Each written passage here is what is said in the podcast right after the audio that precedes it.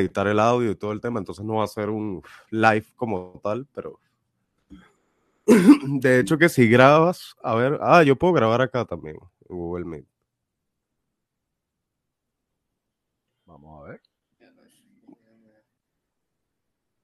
Bueno, Marico, tú fuiste de los que abrió este, este podcast y justamente hoy coronas con el último episodio de la tercera temporada. Estoy coronando con el último episodio de la tercera temporada de Gabriel Los Marcianos, brother, que de pinga. La, alucina, ¿no? imagínate, marico. Alucinante, alucinante. Bueno, chamo, tenemos que, hablar. tenemos y yo estoy aquí. Ajá. ¿De qué? ¿De qué? No, no, que te iba a decir que yo estoy acá, Marico, por primera vez en tu podcast, pues, ¿no? Invitado ah, también. Bueno, sí, bienvenido. Vas a estar en, no solo estás en TikTok, vas a estar en, en Patreon, vas a estar en Spotify, vas a, vas a, llegar a Patreon primero que todo el mundo. Pues la gente que claro, igual tú, pues, ¿no? Igual tú. La, gente que paga el Patreon ah, o, tiene early access, pero también estoy en YouTube, estoy aquí, vas, a ir varios, por varios sitios, de pinga, de pinga. Marico, pero este tenemos que hablar entonces de lo que a lo que vinimos. O sea, hoy eh, este es el podcast de, la, de, las teorías conspirativas, me dijiste, ¿no? Es así. Este es el podcast, Marico, en el que vamos a votar toda la información. Ah, este es el episodio que es. Ah, de hecho, déjame decirte, Marico, que tu episodio, tu episodio hasta el día de hoy es el que tiene más views en mi podcast. Coño, qué honor, qué honor. Entonces es un honor volver eh, y, los saludo a ti y a, toda tu, a, tu equipo de producción, a toda tu audiencia. Bienvenido. Bien, gracias.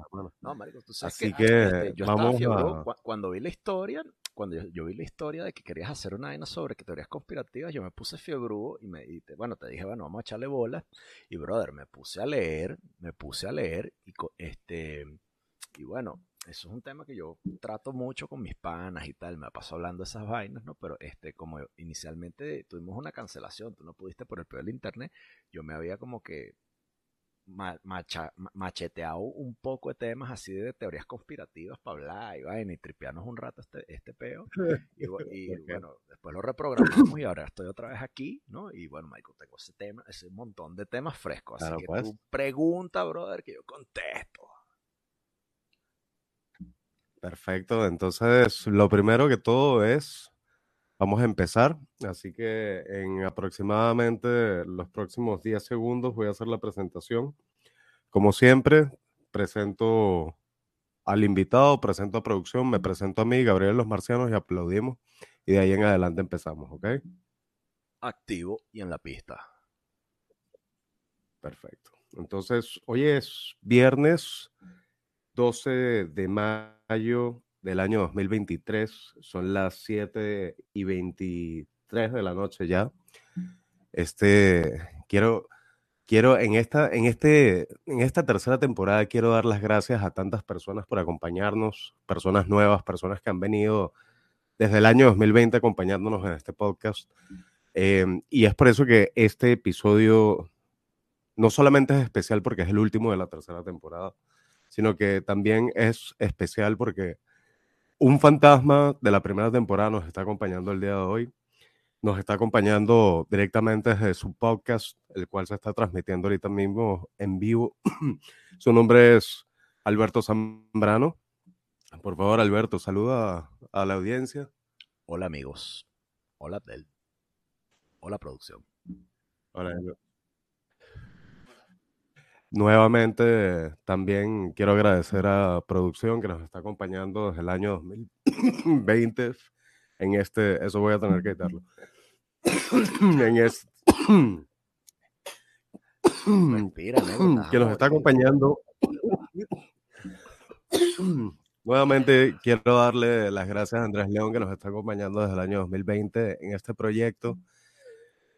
Andrés León como producción, por favor, Andresito, ¿cómo te encuentras? Bien, bien, buenas noches. Buenas noches, Alberto. Buenas noches a nuestros escuchas también. Gracias por estar acá, gracias por la invitación a tu podcast. Y bueno, este, ¿no? Y bueno, por venir De igual forma, y por invitarme. es así. y de igual Es en el forma, show de Joe Rogan. Bueno, claro, exacto. Exacto. Siempre está presente, pero de forma... El omnisciente. Exactamente. Y de igual forma, yo también quiero darme las gracias a mí por no rendirme y por seguir adelante este podcast, por ver cómo está creciendo poco a poco y ver que tengo el apoyo de gente tan increíble como es Alberto y es Andrés. Así que nuevamente en todas las noches cuánticas, aquí Gabriel Abdel y esto es Gabriel de los Marcianos.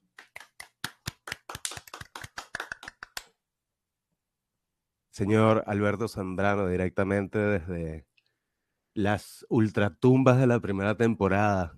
¿Cómo te encuentras? Bien, brother, estoy feliz aquí de volver. No sé si se ve muy oscuro o así, o así se ve mejor, no sé. Pero esto le da un, un Se ve tono perfecto. más- eh, esto le da un tono así un tanto, un, un tanto conspirativo.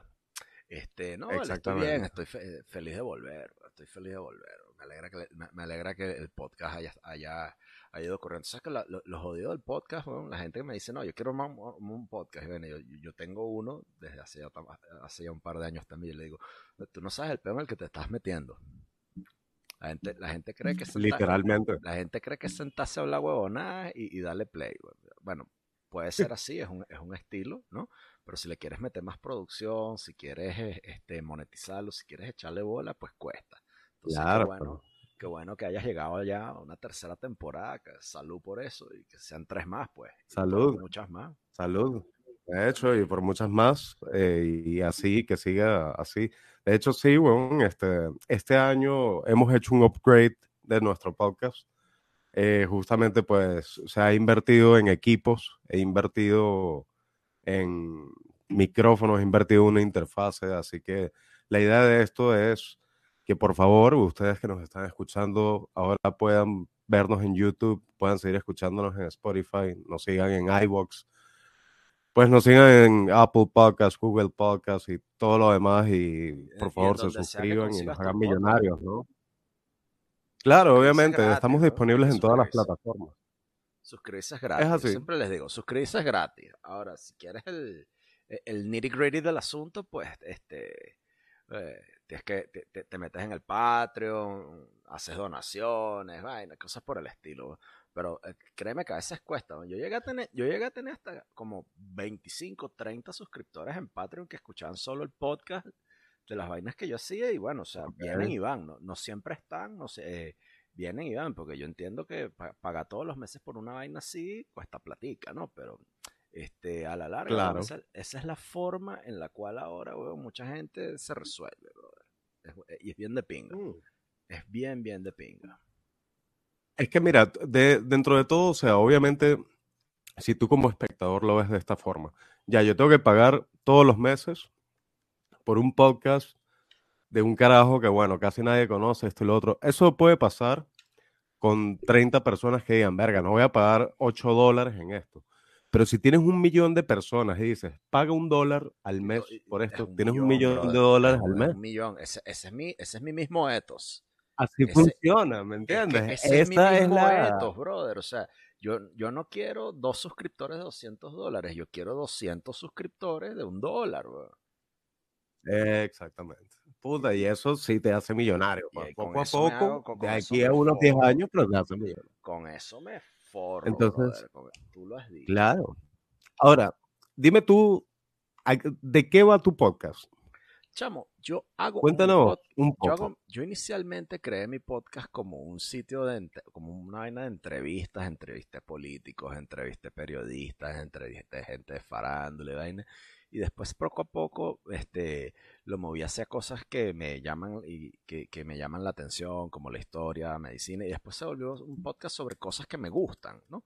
Hablo sobre cosas que me interesan. Entonces yo, yo, yo aparte de hacer esto, también escribo em, eh, eh, escribo guiones para un canal de YouTube que se llama La Nueva Enciclopedia. Entonces, eh, que- y, y de qué hablamos en La Nueva Enciclopedia? Sobre historia universal, personajes. El último que hice, por cierto, es un guion sobre eh, Gamal Abdel Nasser, tocayo tuyo. Ok.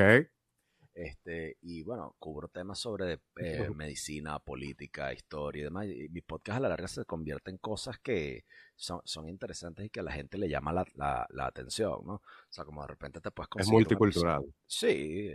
Eh, como de repente te puedes conseguir un podcast sobre, coño, eh, la, qué debes hacer como médico para tener eh, más seguidores en, en, Twitter o en TikTok o, cosas por el estilo.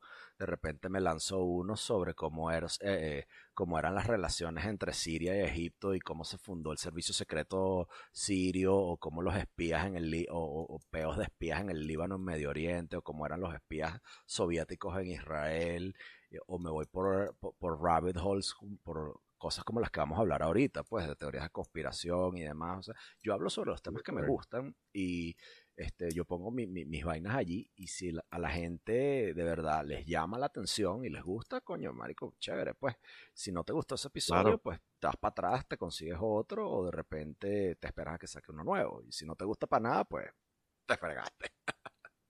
Claro. ¿Y cuánto tiempo tienes ya en el mundo del TikTok?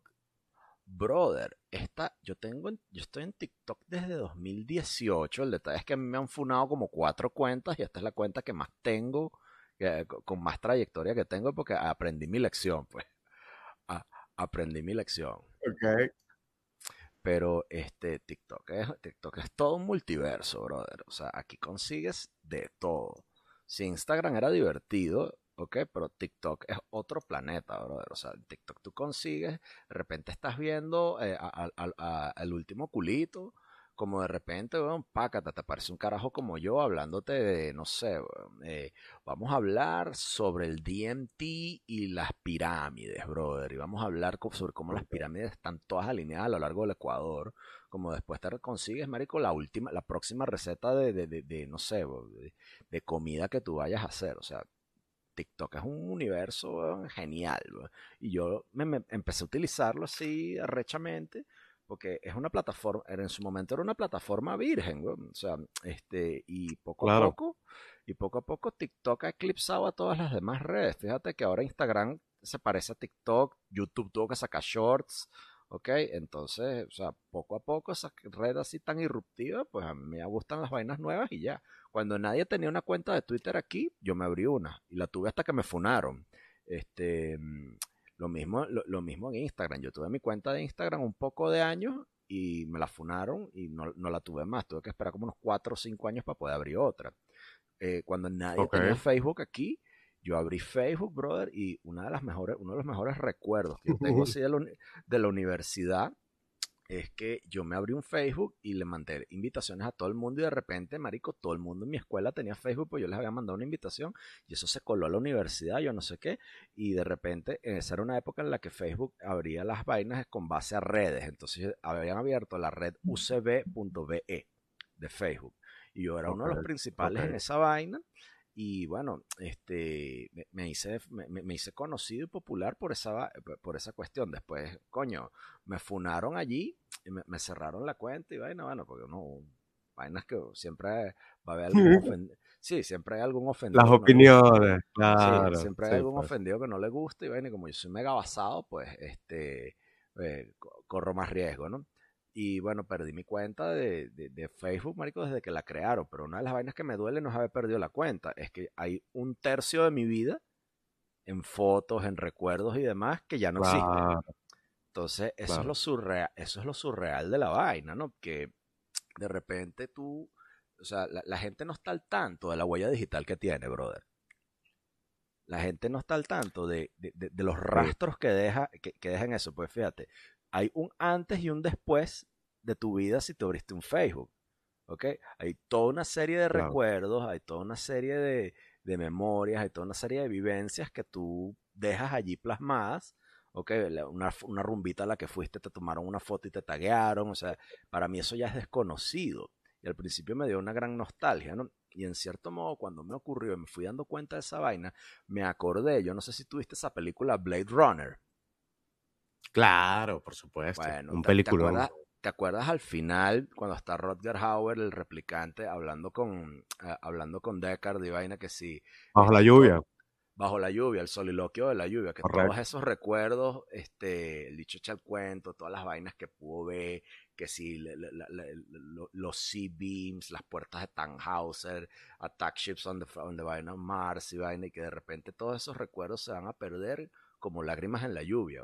Entonces, en cierto modo, yo, e- e- ese soliloquio, ese pana, en esa película rechísima de Ridley Scott, como que resuena conmigo con- y con lo que me pasó tras haber perdido este, marico, casi 14 años de historia en, en mi, en mi vida eh, en Facebook. Entonces, me, te hace pensar, makes you wonder, brother, makes you wonder. Brother, 14 años. ¿Sabes qué es lo más loco de cumplir años tú y yo que hemos cum- cumplido recientemente? Que cada año que pasa no es un año de vida o un año menos de vida, es simplemente un año de procesos.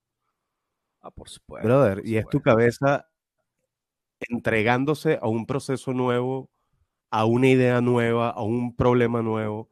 Y eso realmente es lo que pesa de la vida. Ese es el, el- el peso real de las vainas, ¿me entiendes? O sea, No, yo, por ejemplo, en, brother, en, este, en estos tres años haciendo el podcast, en estos días estaba escuchando unas entrevistas que no salieron muy bien o audios que yo hacía o vainas por el estilo.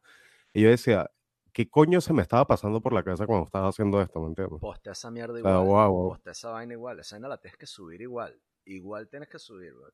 A nadie le importa si el contenido es bueno o malo. Lo importante es estar allí, bro. Y lo importante es la huella, tal cual, Lo importante es la huella, brother. Lo importante es la huella. el trayecto que vas dejando, pues, ¿no?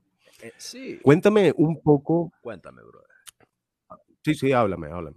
No, no, no. O sea, para cerrar antes de que me hicieras la pregunta, eh, con relación a lo que me habías dicho, de que, o sea, uno cumple años, el tiempo pasa y tal, me acordé de Time, de Pink Floyd, la letra, ¿sabes? Tired of lying in the Puta, he sunshine. estado en una época, claro. O sea, staying home to watch the rain, you are young and life is long and there is nothing more to gain. O sea, este, el tiempo es eso. Entonces, lo, lo efímero y lo arrecho del tiempo, ¿no? Es que no es, no, tú no te das cuenta que pasa sino hasta cuando miras hacia atrás. Y mirando hacia atrás, pues, este, eh, es lo surreal del asunto, ¿no? Fíjate una vaina, fíjate una Claro. vaina. Eh, Yo te hablé ahorita de, de mi chamo y vaina que va a cumplir años mañana, ¿no? Este, bueno, Coño, bien, otro Tauro del mundo. Bien. bueno, sí, hay demasiados, ¿no? hay demasiados. Estás loco, somos menos Tauros en el mundo que Escorpios, weón, por ejemplo. Eh, Escorpios eh, eh, eh, el- verga, no sé, bueno, yo tengo, yo tengo un, un- un mal track record con ese signo zodiacal. Creo que todos lo tenemos, flaco, pero. Yo tengo, yo tengo un, Y que no conversemos de eso en este momento. Yo tengo un mal track record con ese signo zodiacal, pero bueno, este, igual, ahorita como cambiar, ¿tú, tú te enteraste que cambiaron la vaina y ahora la- eh, el, el calendario pusieron un, este, otro, mentira. Ahorita, ahorita, mentira, ahorita hay que hay tres. Eso es mentira. producción Yo no aquí dice que no. Acuario jamás. Jamás voy a ser Entonces, Tú, acuario. tienes- tú Eh, tienes personalidad de acuario, déjame decir. Si esa vaina es así, marico, si esa vaina es así, si esa vaina es así, entonces a mí me cambió el signo zodiacal y, o sea, X, weón, eh, ya, ya yo dejé, yo, yo ahora solamente leo los memes del horóscopo negro para reírme un rato. A ver, ¿cuál es el signo que se adapta a ti? Oye, hablando de teorías conspirativas, no sé si, bueno, recientemente creo que fue por eso que ha nacido la idea de tener esta entrevista nuevamente. Em, con respecto a las teorías conspirativas, que recientemente hice un video para YouTube sobre los chemtrails, que de hecho no sabía que había tanta gente empapada del asunto y tanta gente conspirando alrededor de eso, lo cual no me parece una conspiración en absoluto. De hecho, lo estoy diciendo abiertamente por acá porque por YouTube ya me hubiesen bajado el comentario. Pero, ¿cuál es tu opinión sobre los chemtrails? Tengo, Bro- brother, tengo mucha estoy- curiosidad sobre yo ti. Estoy, en yo, yo estoy balls deep en la vaina de los chemtrails. Pero Sí, ¿no? balls, porque, o sea, ya va, aquí, aquí hay, hay- mucho que, hay mucho que desempacar. Porque no le explicas a la audiencia primero que es un chemtrail. Bueno, Para los que no los saben. chemtrails no son simplemente más que estelas de condensación en el aire, supuestamente dejado por químicos que vienen dentro del mismo combustible que están los aviones. Ahora, el tema es que no se sabe en qué momento los dejan, si es en aviones comerciales o en aviones pues que trabajan directamente para el gobierno. Y la situación jodida, en mi parecer, de todo lo que embarca el tema de los chemtrails, es que te están envenenando sin saberlo, ¿ok? Están envenenando la comida que consumes, el aire que respiras, el agua que bebes, la comida de tus hijos, la comida de tu hermano, de, de tus mascotas, absolutamente todo, man. Los que Eh, y pues, vuelven a los sapos sí. maricos. ¿no? Ah, No sé cómo, cómo volverían a los sapos maricos los químicos Ah, en la agua. bueno, No- búscalo, búscalo, lo tienes que buscar en Google y lo vas a leer y te vas a meter por un rabbit hole de- digno de Alicia en el País de las Maravillas, porque resulta que los chemtrails, ahora, resulta que los chemtrails no solamente están en el aire, brother. Tú no has eh, leí- leído y, y visto las noticias de este último año de ese montón de trenes que están chocando en Estados Unidos repletos de Claro, sí. Bueno, brother, Sí, esos son, he esos son, chem- esos son chemtrails también, ¿no? Y esos son químicos producidos por una serie de empresas, es- este, tipo BASF, tipo BASF, tipo AGFA, lo que fue IG Tipo Farben, BlackRock. Mm, Black, bueno, BlackRock es- tiene acciones en todos, en todos esos conglomerados, brother.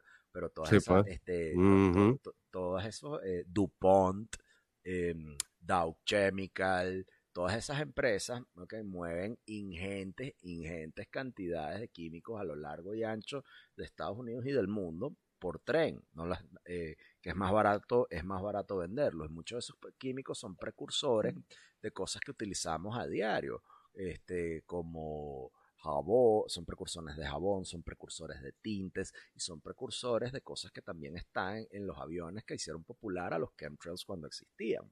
Entonces, fíjate, hay un montón de vainas ahí que hay un montón de vainas ahí que tú te metes, te, te pones a revisarlas y tú dices, a ver, aquí, aquí hay un 2 más 2 más 2 más 2 más 2 y de repente 2 más 2 es 4 y de repente todo suma y te das cuenta de que, eh, eh, o sea, lo- los, los sapos pueden terminar con, tenden- eh, eh, con, tendencias homoeróticas ah, en su comportamiento por los biólogos expuestos a esta serie de químicos como los que se rompieron. Entonces, inicialmente esa vaina sonaba burda, burda de rara. O sea, ¿cómo es que la- los químicos en el agua están haciendo que los sapos se vuelvan gay? ¿Ok? Pero resulta ¿ok? que estos precursores, estos precursores químicos, muchos son, o este, muchos son utilizados en la elaboración de xenoestrógenos y son utilizados en la industria de los alimentos, ¿ok? Eh, para, eh, como estabilizantes, como conservantes, esas son cosas que tú te metes en tu sistema. ¿ok? Entonces, aquí, está, aquí estamos ya en el, mundo de, la- de las cosas conspirativas, ¿no? Porque así como eso le pasa a los sapos, ¿por qué no habría de pasarte a ti? ¿Ok? Con todas las cosas que comes. Claro. Yo tengo, claro, tengo, tengo una pequeña hipótesis al respecto de eso que estás diciendo justamente. Eh, y es cayendo, una vez tuve esta conversación con algunas personas y fue el tema de la homosexualidad. Hay personas que nacen homosexuales y hay otras que se hacen. Y hay gente que decía que no, que el homosexual nace, que no sé qué. Otros decían que bueno, que la homosexualidad es un gen y puede eh, como que trigger dependiendo del ambiente, ¿no? Este, y yo digo, man, pero ya va, o sea, y si de una u otra forma muchas de las vainas que consumieron nuestras viejas en su momento, muchas de las vainas que consume la gente hoy en día, hacen que cambie incluso tu percepción al respecto, ¿me entiendes? Claro, por supuesto. Y es que para allá, para allá es a donde voy. Para allá es a donde voy. Porque fíjate, una- eh, fíjate una cosa. Tú puedes hacer una línea del tiempo y empezar a revisar en la industria de los alimentos en la industria de la elaboración de comida, ¿ok? Cuando empezaron a ser empleados este tipo de, eh, este tipo de sustancias, como los, eh, los estabilizadores, este tipo de, eh, este tipo de químicos, cuando empezaron a ponérselos a la comida y puedes por hacer la misma línea del tiempo que determina los niveles promedios de testosterona en el, en el hombre promedio y ves el declive conforme ves el ascenso de la este eh, Correcto. el, el ascenso El de la implementación y el uso de esos químicos. Ahora, si bien, si bien, ok, que es para aclararle la vaina a la gente para que de repente dicen, verga, o sea, Alberto está ido, ¿no? Eh, no, eh, si, si bien correlación no implica causa, ¿ok? Aquí hay, aquí hay algo que es, es netamente, es un fenómeno observable, ¿no? Y, también, así como aumenta el uso, por un lado, de, los, de, este tipo de, químicos anoestrógenos y disminuye eh, el nivel promedio de concentración de testosterona y de niveles de, testosterona en el hombre aumenta también y vemos, vemos el ascenso también de cómo todo, cómo hay toda una serie de movimientos sociales, una serie de movimientos eh, en, la en, la, en, la, cultura pop, en la industria del entretenimiento y demás, que reivindican y defienden este tipo de cosas. ¿okay?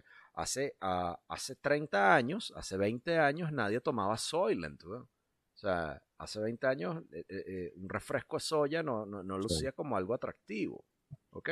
O sea, de repente, de la nada, aumenta el uso de esta vaina y con el, aumento de esto aparecen toda una serie de fenómenos en la cultura pop que te hacen preguntarte si no hay una élite reptiliana por allí en la industria de los alimentos queriendo meterle cosas a tus alimentos para controlar y regular la forma en la que piensas, actúas y te desenvuelves con los demás. Dime tú, ¿por qué tú crees que están haciendo esto? O sea, ¿por qué tú crees que es todo este movimiento del LGTB? Ojo, yo estoy de acuerdo con la idea del, de este mundo reptiliano que está intentando como que controlar todo bajo cuerda, ¿no?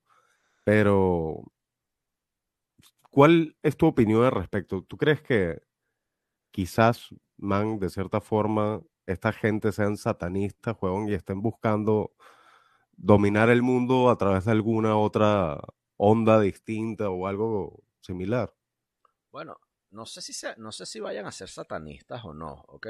Lo que sí no, lo, que, lo que sí no son es religiosos tradicionalistas eh, católicos o cristianos ortodoxos en el sentido tradicional. Todos tienen un común denominador étnico, ¿no? Este, que si nos ponemos a entrar, a entrar en detalle sobre cuál es, pues nos, nos funan y, nos cortan, ¿no? Pero este, todos tienen un común denominador étnico, todos tienen una profunda versión sobre el orden, eh, los órdenes establecidos, creados desde eh, indoeuropeos y occidentales, posromanos, posgriegos en su, en su etos, ¿ok? Todos tienen una profunda versión con eso, todos tienen una, eh, todas estas élites tienen en común cosas como que bueno, marico, ¿por dónde? Es que eso es, tanto, ¿por dónde empezar? Bueno, eh, de los recientes, ¿ok? De los que han aparecido recientemente ahí, todos tienen el común denominador de que les gustaba ir a la isla de Jeffrey Epstein. Correcto. Okay. Por ahí ya, ya agarra sentido la cosa. Por ahí ya empieza a agarrar sentido, eh, por ahí ya empieza a agarrar sentido la vaina, ¿no? Entonces, eso me lleva a decir, a, a hablar sobre el tema, ¿no? O sea, fíjate, las teorías conspirativas no tienen nada de malo. O sea, una, este, una teoría es una vaina que busca explicar y vincular fenómenos observados en términos de un juego de causas subyacentes, ¿ok? Como por ejemplo lo que te acabo de hablar de del ascenso de, los aditivos de comida y el descenso en, la, en la testosterona, ¿ok? O sea, si hablamos de teorías conspirativas, una teoría conspirativa es atar esos fenómenos en términos de su causalidad. Puede ser, la, o sea, puede ser esto que hablamos, puede ser la planificación de la raza humana, ¿ok? O sea, la raíz latina de conspiración es conspirare, que significa susurrar juntos, ¿no? Entonces, ¿qué pasa? Que si las conspiraciones es la clase de planificación humana que tiene dos características esenciales, que requiere de dos personas, ¿ok? Requiere de una idea y requiere de ejecución, ¿ok? Entonces, a ti se te puede ocurrir una vaina, la puedes hacer por tu cuenta, pero eso no es ninguna conspiración. Tú te cuadraste con Andrés y conspiraron juntos para hacer un, un podcast. Nosotros conspiramos juntos para grabar este, ¿ok? Pero ¿qué pasa? Que eso no es una conspiración, pues las conspiraciones requieren un grado de secretismo, porque la gente que conspira no puede andar haciéndolo en público, no puede discutir esas ideas abiertamente sin poner en peligro sus planes. Ahora, con frecuencia las conspiraciones pueden ser de naturaleza criminal, pero no necesariamente tienen que, ser, tienen que serlo tú y yo podemos conspirar para hacerle una fiesta de cumpleaños sorpresa a Andrés. Por ejemplo. ¿Ok? Entonces, a veces acudimos a las conspiraciones para hacer cosas perfectamente legales, como las que te acabo de explicar, y actuar de forma abierta porque eh, y no actuamos de forma abierta porque eso podría poner en peligro eh, a los contrincantes.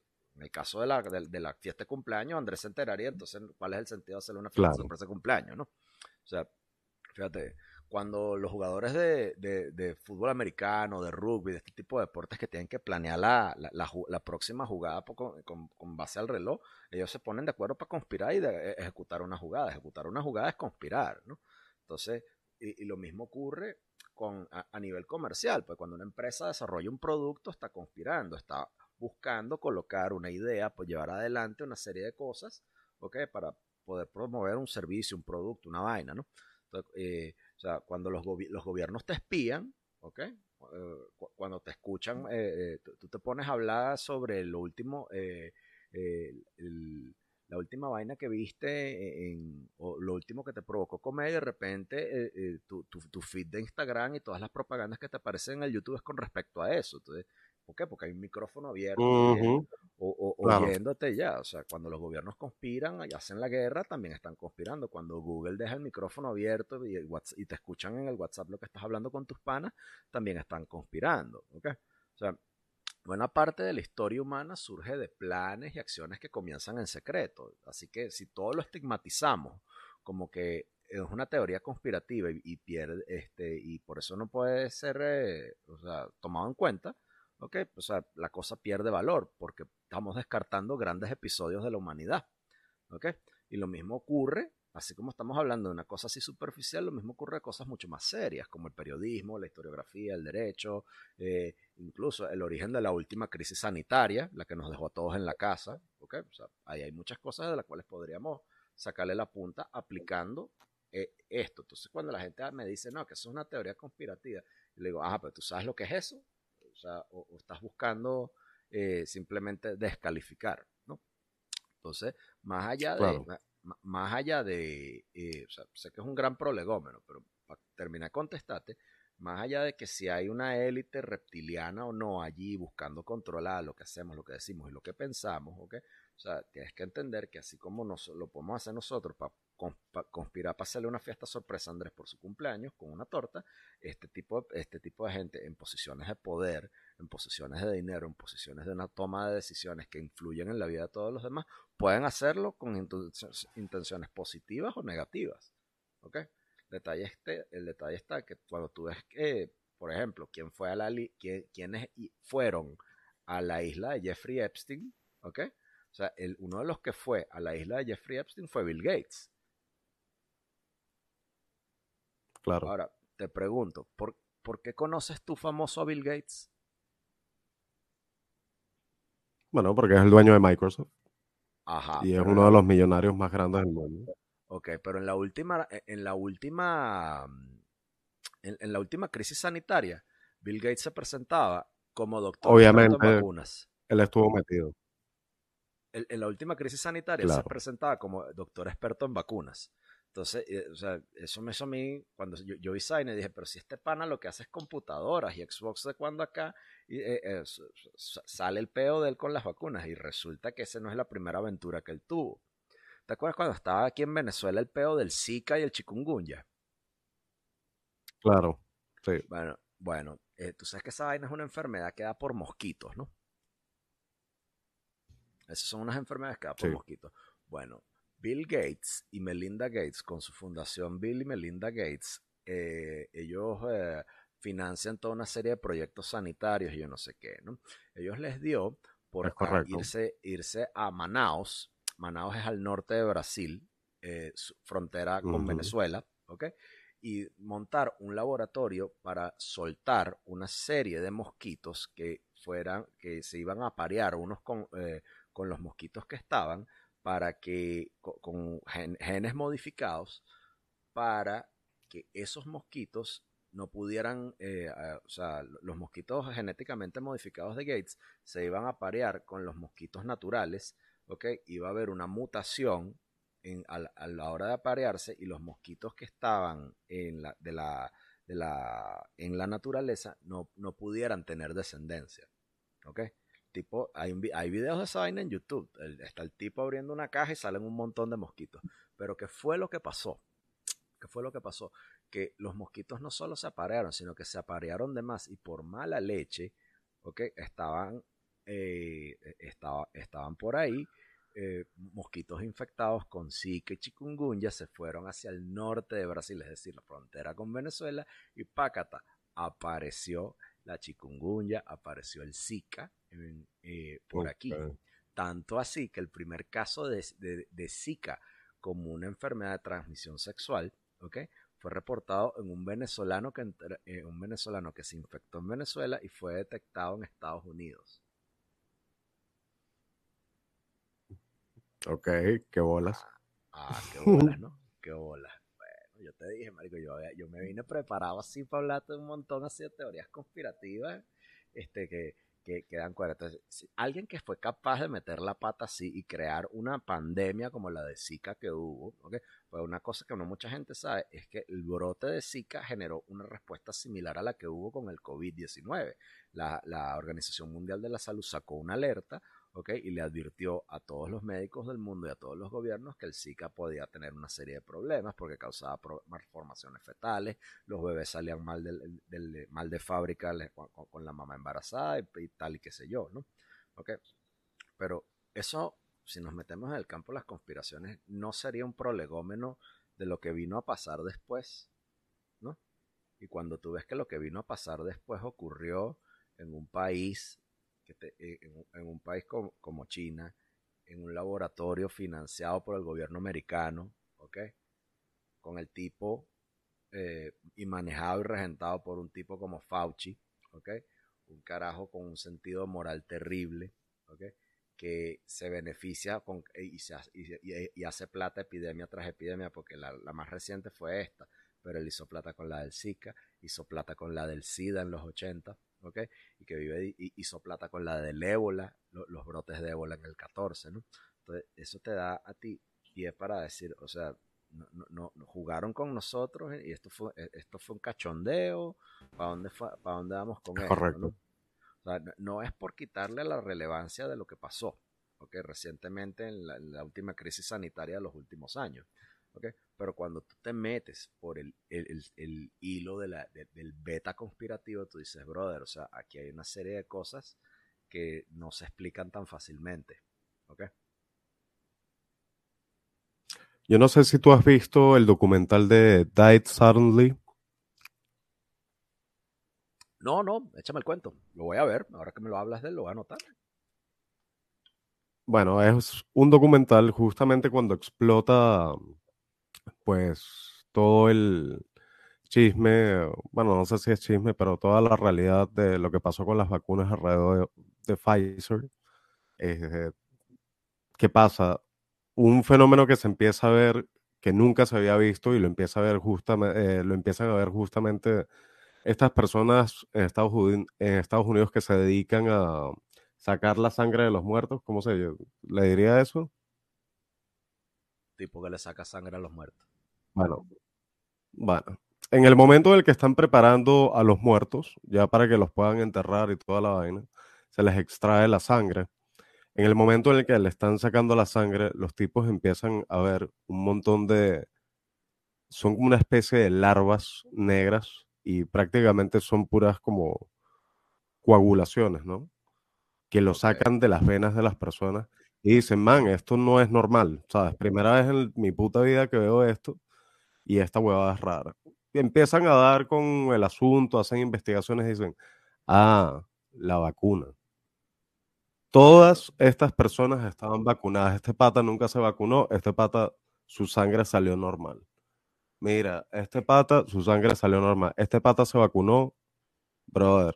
Las puros hilos de coagulaciones negras, weón, ¿Y qué tenían estos hilos? O sea, ¿qué tenían estas cosas? Grafeno. Grafeno. Había grafeno, grafeno, había grafeno dentro de las vacunas de Pfizer. Por eso tú ves que ahorita muchas personas, bueno, muchos deportistas, los tipos, man, que nunca en su vida habían sufrido del corazón, de los pulmones, de nada por el estilo, están jodidos. Hacen cierto tipo de esfuerzo físico Exactamente. y caen muertos de un infarto. Una cosa, no, una cosa no explica la otra. Sin embargo, después de que empezó esa vacunación e- extrema, tú empezaste a ver en las noticias que fulano le dio un yello, que el otro le dio un ACV. Este, y tú dices, Exactamente. marico, pero estos carajos son deportistas de alto rendimiento. O sea, estos carajos no es como uno que de vez en cuando hace ejercicio No se y, explica. y- y no se explica, no se explica. Eh, eh, Entonces, Claro. decir, no, no puedes decir eh, abiertamente que fue, eh, que fue a raíz de la inoculación, ¿ok? Pero, pues, este, o sea, eh, la frecuencia descarta el azar, ¿ok? La, la, la, frecuen- la frecuencia descarta el azar. Sí, exactamente. O sea, yo también pienso lo mismo. Por tantos casos, definitivamente ya no puede ser al azar, ¿no? Ahora, el tema es, ¿por qué sigue habiendo países en el mundo que siguen apoyando el tema de la vacunación? Por ejemplo, aquí en Perú quieren otra vez dentro de poco empezar a vacunar a la gente. Y quieren recomendar que la gente se vacune una vez al año. Y yo no entiendo por qué coño todavía hay gente que dice, gracias a la vacuna, man, no me morí. ¿Me entiendes? Y, y todavía en sitios populares hay personas, o sea, son parejas de enfermeras que van con la cava, ¿sabes? O van con las cavas, donde tienen las jeringas y la vacuna, y van con el megáfono, ¿sabes? Vacúnate, y entonces ahorita Mm. Las campañas de vacunación. Sí, y no, y también las mezclan que si con fiebre amarilla, con estas, ¿sabes? Ahora la- las vacunadoras ambulantes, ¿sabes? Van las vacunadoras ambulantes. Fíjate una cosa, yo, yo soy médico, ¿ok? Y yo creo en ciertas, en ciertas cosas porque las he utilizado, ¿ok? O sea, las vacunas, como, no te estoy hablando de la- las de ARN combinado y recombinante, no. Las vacunas que tú y yo nos pusimos cuando íbamos para el colegio. eh, Eh, exacto. Eso es otra cosa. eh, eh, fiebre amarilla, sarampión, difteria, esas cosas funcionan, ¿ok? O sea, han salvado vidas, polio, han salvado vidas, ¿ok? Ya, ya no, ya, no, ya no están los carajitos en una silla de rueda por el fucking polio, porque con meterle unas, una- unas goticas en, en la lengua cuando, cuando se está desarrollando, de la lengua, cuando se está desarrollando, ¿ok? Y, y- y es un niñito, pues evitamos eso. ¿Qué pasó? Que la academia, ¿ok? Aquí es donde quiero meterme en el tema, eh, en el tema del que vinimos a, a conversar. Cuando tú agarras a, la a, a las academias, a, las a la gente que está en posiciones de poder en cosas tan delicadas como la salud, pues, ¿sabes? La gente va al médico y, con- y las sociedades confían en los médicos, ¿ok? Porque, eh, porque se supone que el etos del médico es primero el primo no, no ser, el, el primero no hacer daño, ¿ok? Tú vas al médico porque confías en que tu médico no te va a hacer nada malo, ¿ok? Entonces, este, desde las academias, desde los, de- desde los gremios médicos, de los gremios de la salud, ¿ok? Hubo una especie de infiltración por parte de unas élites tomadoras de decisiones que consideraron que frente a la última crisis sanitaria era necesario cambiar el concepto de lo que es una vacuna, ¿ok? Ya las, va- eh, eh, las inoculaciones de ARN recombinante no funcionan como una vacuna. ¿ok? No, no, no, no tienen esta. O sea, no, no, no, no tienen ese mecanismo. ¿ok? To- Este, si bien las, hay ciertas vacunas que distintas a las de la ARN mensajero pueden causarte una serie, este, pueden darte una forma leve de la, de la enfermedad, había gente que recibía la inoculación e igual se contagiaba en la última crisis sanitaria. No, no, ocurre, ¿ok? No ocurre, por ejemplo, con fiebre amarilla. Tú, tú- tú te vacunas contra la fiebre amarilla, no te da fiebre amarilla. Te vacunas contra el sarampión, no te da sarampión, ¿ok? Entonces, las cosas cambiaron, ¿ok? De frente a la última crisis sanitaria, las cosas cambiaron y lo hicieron y tuvo tanto pegue y por eso lo ves en, en sitios como los que Andrés acaba de escribir, la- la- las campañas de las vacunaciones que mezclan las vacunas una con la otra. O sea, po- es, por, e- por eso lo ves, por eso eres, te- eh, eres eh, tiendes a ser testigo de este tipo de cosas. ¿Por qué? Porque hubo a nivel psicológico, desde, la, desde las academias hacia los, y, los médicos como promotores de la salud, como eh, entes preven- que están encargados de la prevención de enfermedades, ¿ok? Un, unos mecanismos psicológicos de desapego por medio del cual los médicos tenían que olvidar cómo funcionaba inmunológicamente eh, el, virus de, el virus de moda, cómo funcionaba y eh, cuál era el mecanismo farmacológico de, los productos que utilizaron para tratarlos en la última crisis sanitaria, y con ese abandono de eh, ese, esos mecanismos de desapego,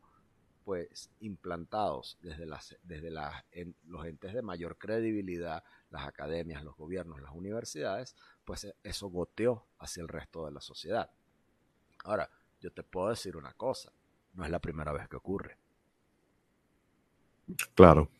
claro, pero lo, lo, lo otro que quería decir también era que aquí es como que siguen promoviendo esta vaina de la vacuna y en Argentina van a eliminar todos los, todos los registros que tienen de, las vacunas en Argentina. O sea, a lo mejor ya lo hicieron. Interesante, porque esa, esos, esos son bases de datos, ¿ok?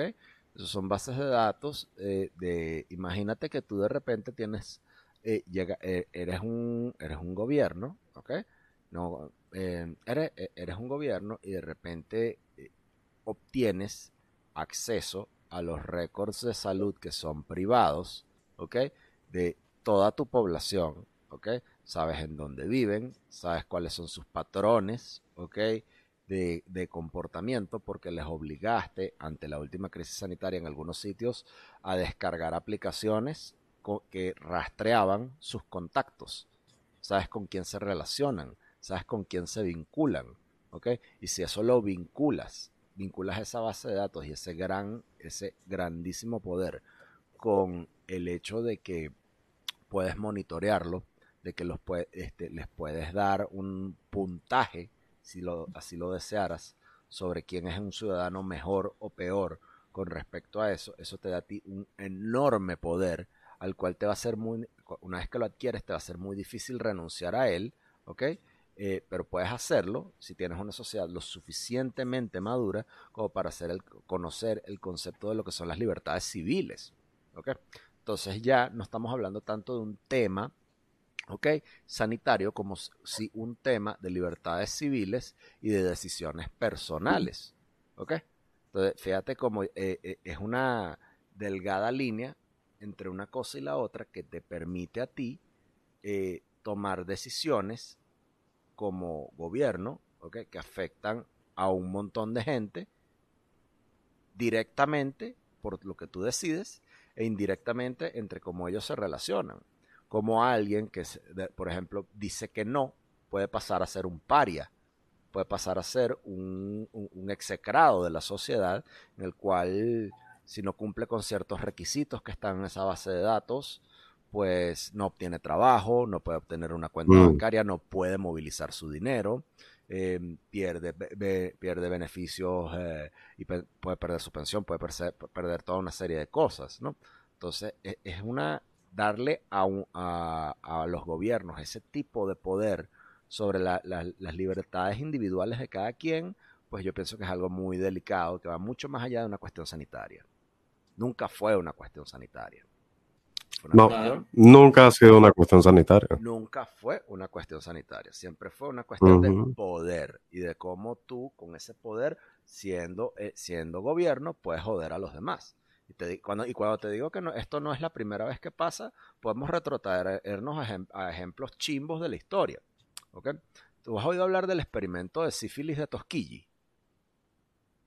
No, ¿qué es? A ver. Ok, ok prepárate porque esto, eh, eh, eh, esto, esto es denso.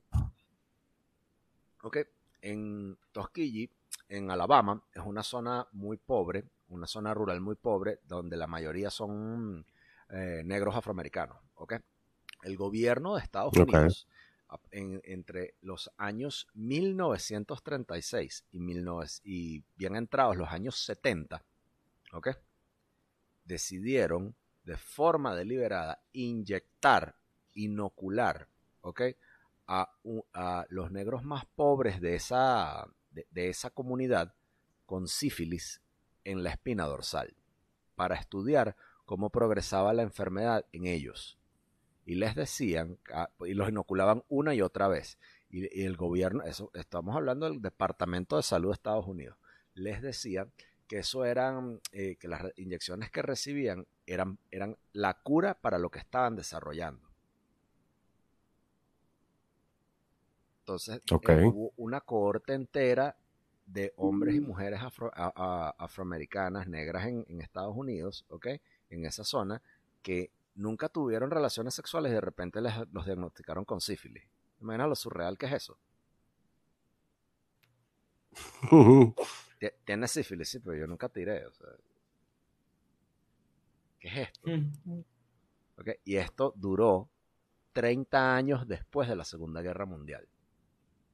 10 años antes y 30 años después de la Segunda Guerra Mundial. Estamos hablando de casi buena parte del siglo XX en Estados Unidos. Claro. ¿ok?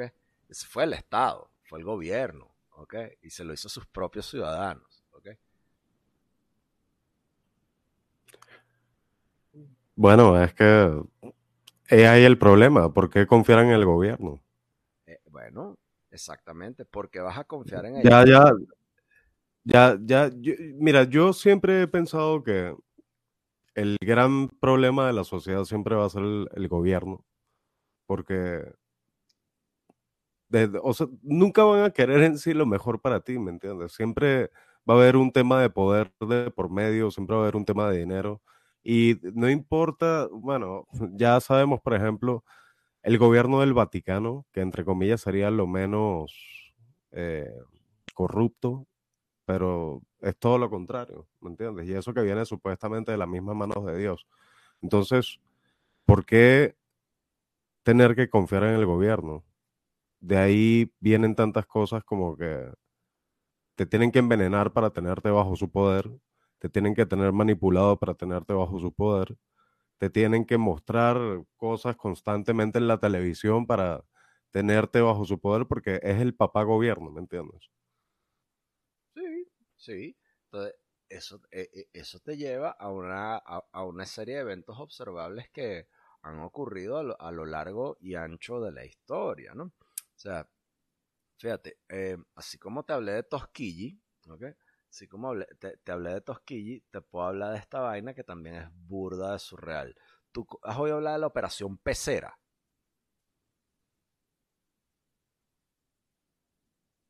¿Nunca escuchaste hablar de la operación Pecera? Mm, no. Operation Fishbowl.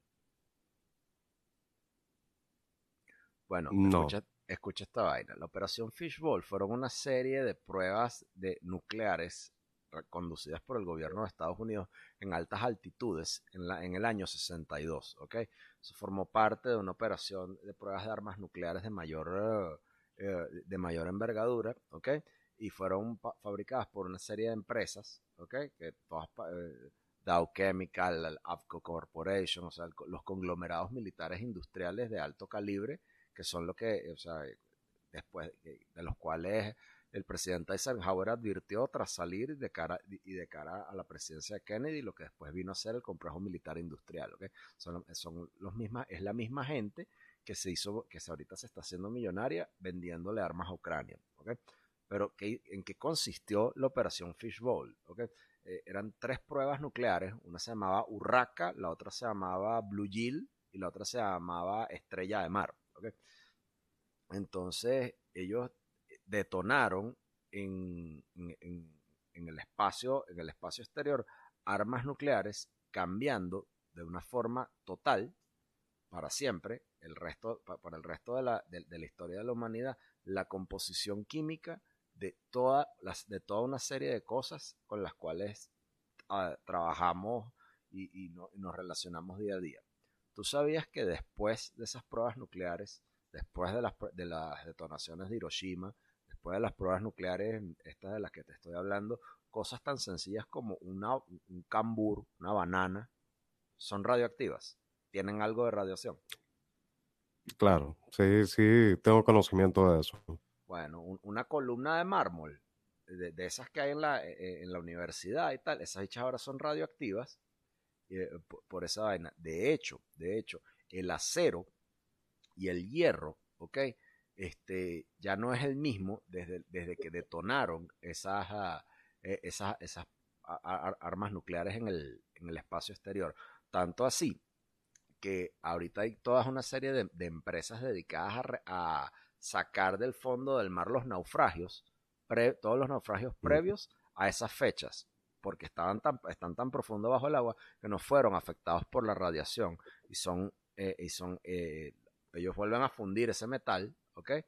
Pero tú sabes quiénes son los dueños de esas empresas que quieren volver a refundir ese metal. los mismos dueños del complejo militar industrial, pues, los mismos dueños del complejo militar industrial para desarrollar armas con una mayor capacidad, ¿ok? Y, y un mayor nivel de descarga. ¿Qué piensas tú del CERN? El colisionador de hadrones. Yo pienso que esa mierda la aprenden. El gran colisionador de hadrones. Esa vaina, se, va a acabar el mundo. Yo pienso que ese Zaina la encierra. Marico, yo pienso que eventualmente. eso, Zaina va, a ser como el episodio ese de los Simpsons, en el cual eh, este, Bart se empezó a chupar a sí mismo por el, por ombligo hasta que no quedó nada. Yo pienso que esa vaina, eh, eh, esa vaina va a ser así, o sea. Este, yo no entiendo muy bien cómo funciona, ¿ok? Pero hacerlo y poner esa vaina en un sitio tan secretivo como en Suiza, ¿ok? Eh, eh, en un país como Suiza, donde el secreto, cosas como el secreto bancario, este, y, toda la inmoralidad que eso esconde, o sea, a mí me parece que hay, algo más, ¿ok? Es una vaina que consume demasiada energía para algo tan chiquito. ¿Y, para qué? O sea, ¿qué tanto, brother? A lo mejor al que la gente le gusta sacar cuentas. Ajá. Marico, o sea, no, no es tan pequeño en sí, porque el CERN eh, ah, claro, sí, es subterráneo y todo el tema, pero es un túnel que la vaina va como que de Suiza, man, pasa pasa por, por varios países. Pasa que yo, creo que por Italia. A lo pequeño, yo, yo, me refiero a lo pequeño de la andar dividiendo el átomo del atomito del atomito de la ah, eso sí, de bosón. O sea, eso sí. Eh, eh, a eso es a lo que me refiero. Esa mierda es enorme, weón. Esa mierda pasa por como por tres países. Es gigantesco. túneles y yo no sé qué. yo, y de paso, la vaina creo que solamente lo pueden prender una vez cada dos años o algo así por el estilo para hacer como tres pruebas, marico, porque consume demasiada energía y la vaina es peligrosísima porque dicen que, por ejemplo, en algún error en el tema de la explosión, marico, este, puede reventar toda la vaina por dentro y crear que sí que un agujero negro y tal. O sea, obviamente eso no se sabe, pero, ¿sabes? Este, tampoco quiero la vaina utiliza demasiada pues. fuerza. Pues, sí, ah, pues, ¿no? y dicen que la primera vez que lo encendieron, Marico, la primera vez que encienden el CERN, deberías buscarte eso. Ve, Marico, cómo se puso el cielo en Suiza, en Ginebra, para ser más exactos. Man, este, decían que era una vaina que jamás en la vida se había visto porque apareció una neblina de la nada, que supuestamente en Ginebra como que nunca hay neblina, y aparecieron un montón de rayos, weón. La vaina como que afectó toda la frecuencia de este plano. Es una vaina loquísima todo ese tema. Wow, voy a buscarlo. definitivamente lo, lo, voy a buscar. Te va a encantar ese tema. A mí me parece que es loquísimo. Eso sí, se sabe muy poco al respecto, pero del CERN yo creo que hay mucho que se puede hablar. Hablando así de, hablando así de zonas prohibidas donde no puedes entrar, pues te pegan un, te pegan un tiro y, o te meten preso y te escoñetan, aparte del CERN. ¿Tú te acuerdas del área 51? Y te desaparecen o te desaparecen. ¿Te acuerdas del área 51? Por supuesto. Bueno, ok. Ahí, ahí yo me leí un libro que escribió una, una, una, periodista del Los Angeles Times, se llama Annie Jacobson, se llama Area 51. ¿okay? Es la historia, como la, o sea, la tipa agarró y se, y se, puso a hablar con la gente que trabajó en el Área 51 y yo no sé qué, o sea, y porque está, es tan misteriosa y, y para allá y para allá y para acá. ¿okay? Ahora, uno te habla del área 51 y uno piensa en la, en la vaina de los aliens, ¿no? ¿Ok?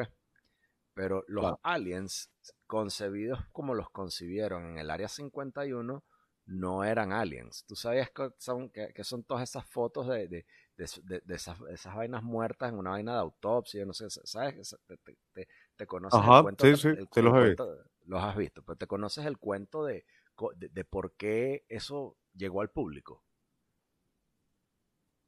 No, a ver, cuéntame, cuéntame de eso. Ok. La, la- la historia oficial, la narrativa oficial es que en el área 51, en Roswell, eh, este, se estrelló un platillo volador con unos marcianitos verdes y eran así. ¿Ok? Ok, Este, y que claro. ese platillo volador se estrelló porque chocó en una, en una de sus visitas hacia la Tierra para hacer una misión de observación, chocó con un satélite o con un avión de alta velocidad de espionaje americano. ¿ok? De esos que utilizaban los americanos para hacer vuelos clandestinos por la Unión Soviética y eh, tomar fotos de sus bases, conocer sus movimientos militares y tal y tal y qué sé yo, ¿no? Ahora, ¿Qué pasa? Los rusos, lo- lo- los americanos sabían que, eh, estamos hablando de los años 50, ¿ok? Los americanos sabían que los rusos estaban al tanto de cómo ellos lograban meterse en su espacio aéreo con aviones que volaban más rápido que, lo de, que los de ellos, tomar fotos de sus bases y regresarse. Lo- Los soviéticos sabían eso. Lo sabían porque tenían a, tenían a los espías rusos, a los espías como, eh, de, de la comu- del comunismo soviético infiltrados eh, dentro del Departamento de Estado y dentro del conglomerado militar industrial, de la misma manera que lo lograron cuando estaban desarrollando el arma nuclear. De hecho, los rusos logran desarrollar un arma nuclear porque tenían infiltrado el proyecto Manhattan. Para no desviarme, los americanos empiezan a, que estaban todos impactados porque los rusos pusieron el Sputnik, un satélite, el satélite Sputnik como el primero en la órbita, este, los americanos decidieron agarrar a un, a un grupo de enanos, que habían muerto, operarlos, hacerles cirugías plásticas, tomarles esas fotos y filtrarlas, ok, al- a, a la prensa por medio de una cosa que se llamó la Operación Colibrí, en la cual este, el, el- el gobierno americano, por medio de la CIA, colocaba a agentes infiltrados afiliados a la CIA en los medios para mover y promover historias a favor de, a favor de la narrativa gubernamental. Entonces, los marcianitos esos que tú ves en el área 51 no son tal, no, son tal cosa, ¿ok? Son, son enanos que se murieron y el gobierno los compró, les los compró a los familiares, los operó y los colocó allí, ¿ok? Este, en, en el área 51 para darle ese tono de mística y, en- y buscar engañar a los soviéticos con esa cosa. Qué loco esa vaina. Qué. Ah. Jamás lo hubiese imaginado, hermano. Bueno, bueno, entonces ah, es absolutamente loco, ¿no? Pero así como es absolutamente loco eso, ¿ok? Si tú sigues esa línea espacial que te traza el beta del área, eh, eh, del área 51, estamos hablando de los años 50, ¿ok? Todavía el viaje espacial era una cuestión, así que la gente ya está como los supersónicos, ¿ok? Eh, no, es, no es entonces descabellado pensar que quizás el hombre no llegó a la luna, sino que crearon toda una serie de, de- de- de industria Claro. propaga- propagandística para obligar a Rusia a gastar todos sus recursos en una carrera, en una carrera espacial anodina y poder así los Estados Unidos concentrar a su sector privado en otras cosas para ganarles la Guerra Fría. ¿Ok? Si bien el apo los Ahora, tú- Ajá. ¿Yo? No, no, eh, te, te iba a preguntar si tú crees Pregunta. que el hombre llegó a la luna efectivamente o no. No, yo- yo ¿Cuál es tu creer- opinión? yo, yo quiero creer que sí. Yo quiero creer, que- yo quiero creer que sí, pero hay una serie de cosas, ¿ok? Que me- a mí me llaman mucho la atención de las misiones Apolo, ¿ok? Hay una foto, yo, yo te pediría que la busques, ¿ok? Pero hay una foto de un astronauta, ¿ok? En la superficie lunar con un mapa. Ok. ¿Qué coño es ese marico con un Un mapa ahí mapa. en, en la maldita luna, weón? Si es el primero que llega. ¿Cómo sí, hay un mapa de esa vaina? Sí. Hay un mapa, el carajo tiene un mapa, marico, tiene un mapa. El bicho está. eh, eh, el- eh, y, y- y el video que está en la página de la NASA, el tipo agarra, saca el mapa, se pone a ver y está dice, haciendo las señales. No, mira, es para allá, es para allá. O sea, si es la primera vez que llegas, ¿para qué coño tienes un mapa? ¿De dónde sacaste ese mapa de mierda? Claro. Pero otro, la- o sea, la, la ruta, la ruta de grabación, la ruta de grabación lo, lo- lo otro, para, porque para ese, para ¿Por qué la bandera ondea? Yo nunca he entendido por qué la bandera ondea. Sí, supuestamente, yo por ejemplo lo que no había entendido era cómo grabaron el video y que la transmisión se viera acá directamente y todo el tema. y es que supuestamente lo que hicieron fue una recreación. Entonces, por eso ese supuesto video que estábamos viendo de la luna, en realidad lo estábamos viendo directamente aquí desde la Tierra, pero estaban poniendo, como que superponiendo el audio, lo cual no tiene ni un puto sentido, ¿sabes? Pero vi un video que te explica eso. Y, man, a lo largo del tiempo te pones a ver y han creado demasiadas teorías alrededor de, de la vaina para hacerte creer que en realidad sí pisaron la luna. De hecho, justo iba a mencionar una de esas teorías que la vi en, en, estos, en estos días, yo la vi y, y, me pareció, ¿sabes? Como que, porque también le da fuerza a otras teorías de que, ¿sabes? Eh, la luna no es este, completamente...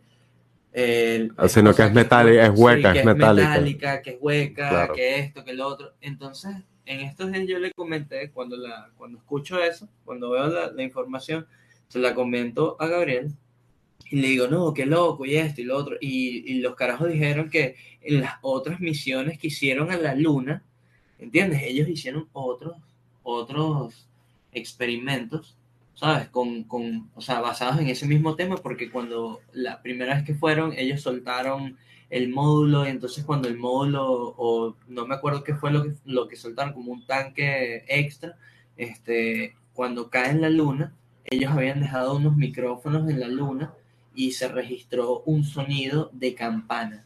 Cuando cae la pieza del cohete en la luna, en, en la superficie, se registra como un sonido de campana, un, como un om sostenido que duró como 15 minutos. Entonces, eso, claro, ellos se dieron cuenta unos años después, ¿no? Y bla, bla, bla. Después viene la siguiente este, misión y ellos pensando en esto, también eh, utilizaron otra pieza, o sea, esa misma pieza que ellos soltaron la primera vez, la cargaron de más peso para este, volver a, a, verificar si, si el sonido se registraba nuevamente.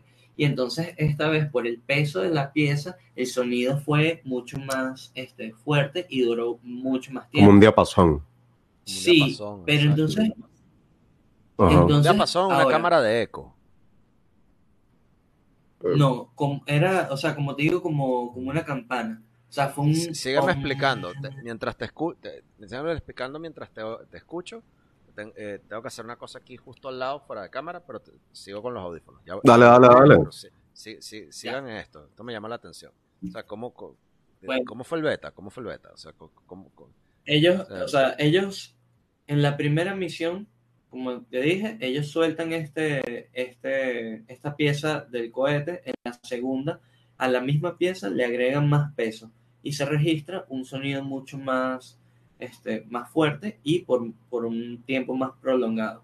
Ahora, después de tiempo, o que ya había, a mí, me, como te dije, me fascinó esa teoría y todo esto, pero también pensé hace poco que eso podría ser una, teo, una, una como una historia que ellos inventan para afianzar la, la teoría de que llegaron a la luna.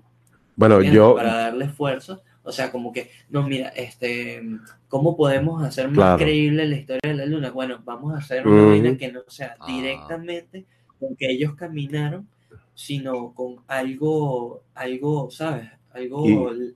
¿cómo se diría? Como en otro, en otro, no sé, como diagonal claro. a lo que estamos haciendo acá. Oh. Entonces, y siempre con base científica para que la gente exacto, crea que sí es así. Exacto. Y, y lo, que, lo más loco es que le agregan unas, unas repeticiones, o sea, porque esto lo han hecho ya como tres veces, dos, tres veces. Algo así lo, lo hicieron. Entonces, es una vaina como que, ¿sabes? La, la, luna puede ser una Mira, base es que, extraterrestre. Es que tú te pones a ver, o sea, ¿no, ¿no te parece curioso de por sí que se conozca más del el espacio que de nuestro propio océano. Claro. O, o sea, de, de, cierta forma, yo creo que ahí hay mucho que te dice, mira, man, velo de esta forma, si no dominamos la tierra en la que nos mantenemos acá, ¿cómo mierda vamos a dominar lo que está afuera? Si Elon Musk, hasta el momento el tipo ha mandado no sé cuántos cohetes y todos le explotan, man, ¿qué te está diciendo? Bueno, y él dice que es un éxito, pero claro, es un éxito en el sentido de que, obviamente, él como, como multimillonario lo ve como un éxito porque él dice, man, estamos más cerca de mandarlo para afuera de verdad, pues. ¿no? Pero la realidad es que, como en ese momento tenían la tecnología y decían, no, es que en ese momento teníamos el presupuesto y ahorita no lo tenemos. Es mentira. Claro, Es claro. mentira.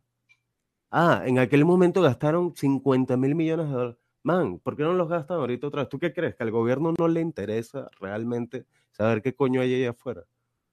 Claro, claro. Es que, o sea, también es, o sea, y esta vaina de la, la basura espacial. Sabes que hay un grupo acá en, creo que fue en Argentina que lo hicieron. Eh, no, mentira, en Argentina no, fue en Estados Unidos. Lanzaron un globo, este, de estos- Ah, hay una cúpula. No, no, no, este, es Mm, cuando el El globo globo de los sube- chinos. El globo que llegó a los No, no, no. mandaron los chinos.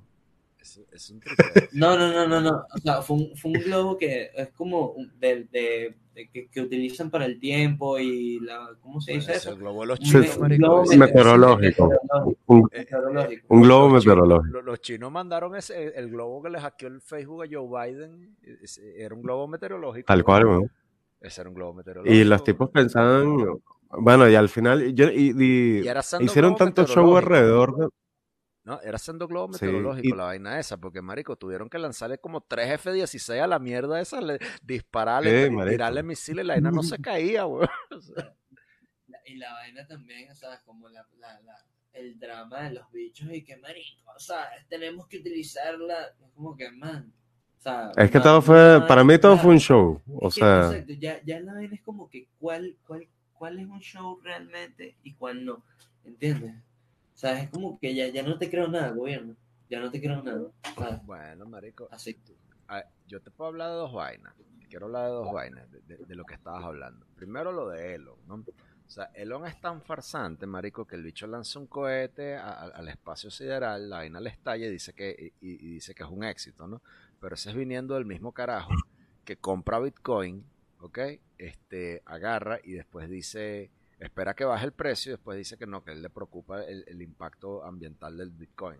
Mamá, huevo, tienes una empresa Claro. que lanza cohetes, huevón. O sea, que, que, que a ti coño madre te va a impactar el impacto ambiental a ti un coño madre, maldito hipócrita, weón. O sea, o sea esa es una de las vainas con Elon Musk, ¿no? Pero él, claro, y él, es que, es que yo él lo veo muy, bueno, que quiere ser amigo de Dios y del diablo, obviamente más del, más pana del diablo, ¿no? Pero, claro, pero es que, marico, o el sea, pertenece al mismo grupo. monitos un chip, weón. Ese hecho le está poniendo los pertenece monitos al un chip mismo grupo. para que Eh, jueguen es el mismo que nos va a poner chip a nosotros, marico. Es el Sí, mismo que nos va a poner el chip a nosotros. Es el que nos va a poner la vaina. Vamos a estar hablando por, por, por, por- por, por WhatsApp con el. con- eh, en vez de tener un celular, vamos a tener en la uña un fotodermoproyector y, y sale, sale la, la, la imagen y vaina. Abdel ahí, eh, Abdel, ¿cómo está la vaina, marico? Así. Es el transhumanismo, es el transhumanismo de Elon Musk, ¿no? Pero hablando Tal cual. pero hablándote de, de, o sea, de, de vainas gobierno, coño, no te creo, es difícil de creer, así como estuvo la vaina esta del, del Apolo con el, el mamado este en la luna con un mapa, marico, o sea, este, está la otra, están las otras vainas que los carajos hicieron, como por ejemplo, ¿tú te acuerdas de la sonda espacial Voyager? Claro. Sí. Marico, la sonda espacial Voyager 1 y Voyager 2 tienen una historia bien, bien particular, que es que los carajos que la, que la armaron, este, o sea, la, la agarraron al coroto, lo, lo pusieron a, a- a- a- lo mandaron para allá, para el, para el coño viejo, ¿no? Con esperanza de que en algún momento un alien, ¿ok? Y, y esto es lo loco del asunto, un Ah, alien agarra consigue una vaina del tamaño de una casa, ¿ok? no se va a asustar, no se va a preocupar de que, que, que- qué verga es esta que me llegó para acá. Y de repente va a agarrar un CD de oro, ¿ok? Con unas instrucciones escritas por otra especie, lo va a poner en el, en, en el, en el tocadiscos, ¿ok? Y El sotocadiscos alienígena. sí. en, su tocadi- en el tocadiscos alienígena y el, y- y el disco va a reproducir saludos desde la Tierra, grabados por niños, este, por indígenas y por presidentes del momento. Y que, hola mundo, hola, hola, hola. Con fotos y bueno, o sea, me parece, a mí esa vaina siempre me ha parecido demasiado surreal. O sea, que el puto alien va a saber hacer esa mierda. O sea, uno que deriva de un fucking mono, ¿ok? Y que, y, que pasa, y, y, que llega a la edad adulta y todavía no se sabe limpiar el culo. O sea, no, no, no. Eh, pero un alien, el puto alien, va a saber reproducir el maldito tocadiscos que está en, la sonda Voyager. Hazme el favor, marico, hazme el favor. Y ah, ah, ya, ya, todas estas, ¿por qué crees tú que hicieron eso? Brother, brother, era Carl Sagan, ahí había demasiado monte y demasiado LSD y demasiada psicodelia por medio. ¿Sabes qué demuestra eso? Que son dos. O sea, no fue una sola, una sola nave, no, fueron dos. O sea, hay dos, dos sondas, marico. La, la uno y la dos. El recién apagó, se apagó una de ellas, ¿no? Creo que sí. Como que ya se quedó sin batería. Se quedó sin batería y lo único que le sirve es como que este un, beacon de radio porque está activado con un isótopo nuclear y vaina, no sé qué. Pero Ojo, ojo, las sondas Voyager tomaron fotos bien de pinga en su momento de distintas partes del espacio exterior. O sea, le tomaron, le, tomaron la foto a, Saturno, estudió las,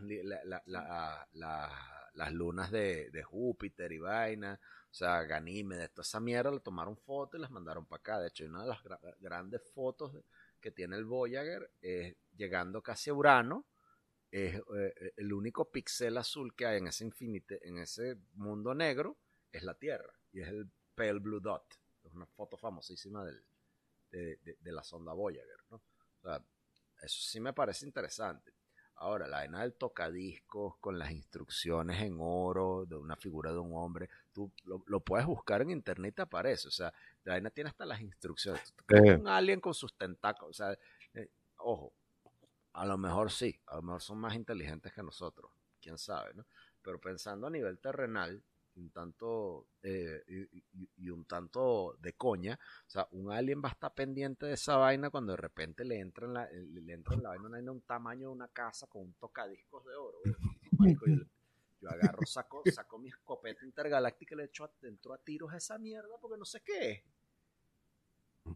Claro, ahí el tema también, ¿no? Que uno piensa que ellos son más avanzados, pero quizás son iguales que nosotros. Claro, y, si son más avanzados, así es como se busca un peo interestelar, ¿sabes? Así es como tú te ¿Tú? me mataste a mi gente. Llega la vaina así y mata un poco de alienígenas el disco de oro, ¿sabes? La rueda. Llega, llega la puta sonda Voyager, marico, y de repente se estrella y se estrella en una escuela y el poco alienígenas muertos en la escuela y ven a claro, ¿eh? intergaláctico, weón, y tienen que venir esos carajos en nave espacial para acá, volvernos mierda. Sacan, sacan el disco de oro, la vaina rebota y clava a alguien. Exacto, entonces los carajos después agarran la, nave intergaláctica, se vienen para acá, arman, ese verguero y vaina y yo no sé qué, porque un mamagüevo en los años 70 con unos porros de más le dio por hacer, le, dio por andar cantando kumbaya y no, marico, o sea, hay que pensar en las consecuencias que eso nos puede traer, weón. De hecho, de hecho, eso creó aquí, o sea, en la Tierra cuando se pusieron a elegir qué información iba a ir en, en los discos y todas las vainas. O sea, e, o sea, musicalmente eso fue un peo. O sea, mucha gente se arrechó porque no iba a estar incluido en la lista de reproducción de la, de la. Claro, o sea, es una, más, una vaina como más de, estamos trascendiendo. claro. Están mandando nuestro material al espacio, pero, imagínate, Marico, pronto, si, se repite la experiencia, en ese, siguiendo ese hilo, pronto vas a ver a Noel intergaláctico, Marico. Carol G. Seguramente Bob intergaláctico también. Carol G. Ahora, ¿tú, ¿tú alguna vez has leído algo eh, sobre lo que hay más allá de la Antártida? De la pared de hielo de la Antártida. Es el polo sur, allá abajo. Ajá. Marico, esa a mí me llama burda la atención, no tanto por lo que hay más allá, y, quiero que por favor me lo expliques a mí ahorita y a la audiencia. A mí esa vaina, a mí el pedo de la, Antártida me llama full la atención por la cantidad de países que reclaman la Antártida como suya. Sí. Ahora, el tema de la Antártida, por ejemplo, a mí me parece interesante porque supuestamente está este gran muro de hielo del cual, al cual nadie puede pasar. De hecho, hay bases militares allá, weón, este, creo que hasta de Estados Unidos, es todo un tema. Y dicen que más allá hay más tierra. O sea, de hecho, si tú ves los mapas de los años 1400, 1500, weón, este, el mapa no era el mapa que conocemos, Mapamundi, sino que la vaina es mucho más extensa. Okay. Y más allá de ese horizonte del cual te estoy hablando, coincide directamente con lo que está más allá de la Antártida. Entonces, ¿qué coño hay allá? Y por ejemplo, este, no sé si tú llegaste a ver, hay una foto famosa también, no sé el origen de la foto, pero no sé si sea Photoshop, pero es en un montón de hielo, weón, una nave rarísima enterrada, ¿sabes? Y se ve parte de la nave así. no habrá sido un puto barco que cogió una mala leche y vaina y de repente terminó encallado en esa vaina. Puede ser. Puede ser. O sea, pero es. Y es un material metálico oscuro, ¿me entiendes? Es un material metálico negro. Es bien, bien loco. Te, te, voy a buscar esa imagen para que la veas. Este. Y otra de las cosas es que dicen que más allá de la Antártida está Tartaria. ¿Has escuchado de, Tartaria alguna vez? Las tierras de la salsa Algo parecido, pero era como la supuesta tierra prometida en ese entonces. Y Tartaria era una especie de civilización donde, marico, tú ves imágenes rarísimas así, que sí que de los años 40, man, de gente hablando por teléfono, ¿me entiendes? Así por teléfono celular. ¿Me entiendes? Este, gente en la época donde no deberían haber carros, bueno, había unos carros súper modernos para el momento, ¿sabes? Con motores, ¿me entiendes? Verga. Eso está interesante. Eso está interesante. Deberías leer sobre Tartaria. De hecho, hay un canal en YouTube. ¿Tú has leído sobre los pasadizos secretos debajo de las pirámides? Bueno, he visto cosas al respecto. Me llama bastante la atención eso, para ver cuenta. Bueno, parece que los egipcios construyeron toda una serie de túneles que iban desde la Esfinge a las tres pirámides de Giza, ¿ok? Y los templos que tenían por allí, ¿ok? Que eran sumamente... Eh, primero, eh, los tipos supieron construir hacia abajo, y supieron construir hacia abajo y hacia lo profundo, ¿ok? Túneles sumamente interconectados y bien ventilados, ¿ok? Sin ningún tipo de, em, instalación especial para favorecer su ventilación. Entonces unos egiptólogos les dio, les dio por meterse para abajo para tratar de mapear la vaina y bueno, se dieron cuenta de que hay un túnel, mamá huevo, que va desde la Esfinge hasta la, hasta la Gran Pirámide, ¿no? Pero que en el trayecto de ese túnel hay como cuatro túneles más para abajo, ¿ok? Completamente oscuros y, y que los tipos trataron de mapear uno y les dio miedo seguir este, y, y, lo dejaron así. Llegaron al otro, trataron de mapearlo, o sea, ¿para dónde va esta vaina? Pero les dio culillo porque, bueno, si me meto para allá esa vaina me cae encima o hay, hay, una trampa, una vaina. Entonces al otro le decidieron poner un concreto, una vaina, una tapa ahí para que la gente no pasara. De todas formas hubo un loco, que, eh, no sé, un bicho ahí con demasiado entusiasmo, agarró, se metió para esa vaina, trató de tomar unas fotos allí, este, dando vueltas en el puto laberinto ese subterráneo, no sé qué, ¿no? Em, y bueno, encontró la tapa, yo no sé qué, de, concreto, y no, pudo avanzar más, ¿no? Pero te, eh, te hace preguntarte una serie de cosas, ¿ok? Pues estos carajos, ¿ok? Eh, de alguna manera lograron, lograron excavar eso y darle, eh, darle, un, darle uso, porque hay señales de que en algún momento eso se utilizó, pero ¿para qué lo utilizaban y con qué fin? Porque eh, una cosa es el mundo de las pirámides y la, y la esfinge, como la conocemos ahorita, que es un peladero de chivo con un desierto, pero en el momento en el que eso, lo construyeron, ahí realmente no, eso no era así, eso era una zona muy fértil, muy verde, había, este, por ahí pasaba agua, había, o sea, eso e, era una gran civilización, ¿ok? Entonces, eh, en línea de eso, o sea, tú me hablas de Tartaria, me hablas del muro de la, del Atlante y vaina, o sea, estas civilizaciones antiguas lograron excavar, lograron hacer esas vainas, ¿no? Las civilizaciones eh, precolombinas de por aquí, marico, o sea, tú eh, si alguna vez has ido para Ciudad de México o has ido para Tulum, eh, salvo para la parte arqueológica de Tulum, no la parte de las putas de Tulum. Este, ah. Que eso también es atractiva, ¿no? Pero, o sea, este, también, o sea, vale la pena ver, ver, lo que son las ruinas mayas de Tulum y todo eso. Tú te das cuenta, estos maricos no tenían la rueda, brother. Claro. Y tú ves esa mierda que va hasta arriba y vaina y tú dices, ajá, ¿cómo? Tú ves las pirámides, eh, tú ves la pirámide de Giza y, ok, eso no fue con grúa, marico. Eso fue echándole bola un poco de gente. Le pusieron unas correitas ahí y monta una piedra encima de la otra. Entonces, te, hace pensar. Te hace pensar. Como te, te hace pensar que. Es ahí el tema. Claro, exactamente. Que eso era lo que te iba a decir. O sea, es ahí el tema. Hay, hay demasiada perfección para ese momento, ¿me entiendes? O sea, hay tanta perfección que es estúpido, man. ¿Cómo van a montar, puta, primero la cantidad de piedras, sabes, que, o sea, lo, lo, pesada, la cantidad de toneladas que pesaba cada una de esas piedras, que queden centradas perfectamente una tras otra hasta que formen la pirámide, verga, que estén centradas con, no sé, qué vaina del sol y del, del eclipse, brother.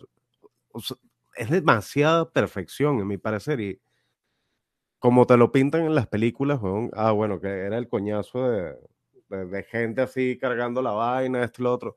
Sí puede ser, sí puede que tenga sentido, pero no sé, ¿ah? o sea, creo que hay muchos huecos ahí. Por ejemplo, lo que habíamos visto eh, hace un tiempo, que decían que los tepuis, los tepuyes de, del Amazonas, no, claro, no eran en sí este, montañas, sino que eran árboles antes. Claro, Claro, árboles, marico, prehistóricos de hace... Es ahí el tema, ¿me entiendes? Por ejemplo, en esa época podía existir lo que eran los titanes.